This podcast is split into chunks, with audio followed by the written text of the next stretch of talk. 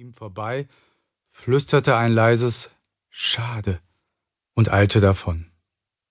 Er hob den Kopf und sah noch einen Schatten im Türrahmen. Wer war das? Ein seltenes Parfüm nach Jasmin mit etwas Weihrauch lag in der Luft. Etwas ganz Außergewöhnliches. Adamo kannte sich da aus.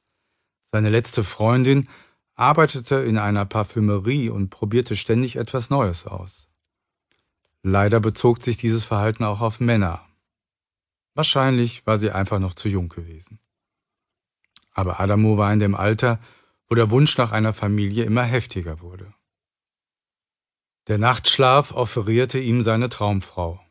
Lange, brünette Haare, ein paar Sommersprossen im eher schmalen, markanten Gesicht, langbeinig und duftend nach Jasmin und Weihrauch. Vielleicht? Am anderen Morgen traf er seine Schwester im Kalypso beim Frühstück.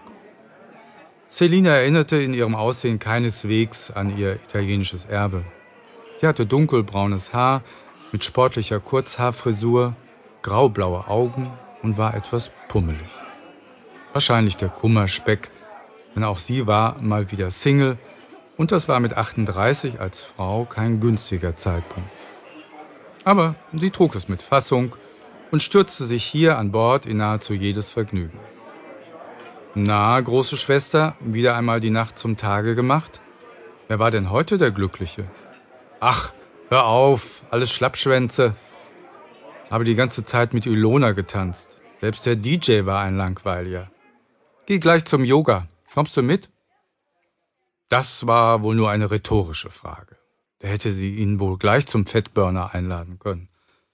Aber Adamo hatte weder einen Speckbauch noch Sinn für fernöstliche Rituale den Körper zu verdrehen, um ins Nirvana zu gelangen. Lachhaft.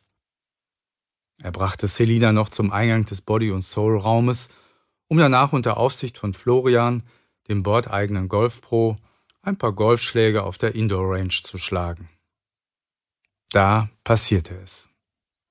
Wieder huschte eine Gestalt an ihm vorbei, und seine empfindliche Nase registrierte ein paar Moleküle dieses seltenen Parfüms von gestern. Wie vom Donner gerührt blieb er stehen, sog noch einmal die Luft mit voller Lunge ein und folgte dann wie in Trance dieser Spur ins Innere. Florian, Golf, Schnee von gestern.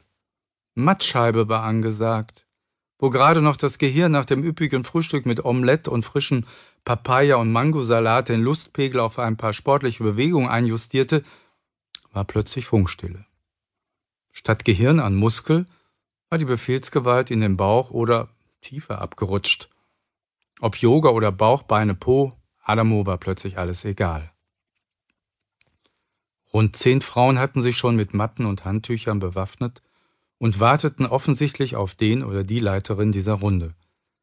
Seine Schwester schaute mehr als ungläubig, als sie ihren Bruder mit einer Yogamatte auf sie zugehen sah. Was ist denn in dich gefahren? Hier geht's um Yoga und nicht um Aktienkurse. Adamo hatte sich fast automatisch eine Matte mit Handtuch gegriffen und dann seine Schwester angesteuert. Er nahm schweigend neben ihr Platz. Dann ließ er seinen Blick schweifen, registrierte in seinem Unterbewusstsein die leichte Irritation der übrigen Teilnehmerinnen und dann trafen sich ihre Blicke. Grau-grüne Augen, brünette Haare zu einem Pferdeschwanz zusammengebunden, ein leichtes Lächeln um ihre hauchdünn angemalten Lippen und die schlanke Gestalt in vollendeter Körperhaltung auf einem kleinen Kissen. Sie war der Duft aus dem osmanischen Märchenland. Keine Frage. Adamo hatte diese Liebe auf den ersten Blick schon einige Male in seinem Leben gespürt. Es war wie eine Prägung. Der Verstand setzte aus und es gab nur noch ein Thema. Wie heißt sie? fragte er Selina. Wer? Wen meinst du? Seine Schwester folgte seinem starren Blick und fing an zu grinsen. Ach so, jetzt verstehe ich.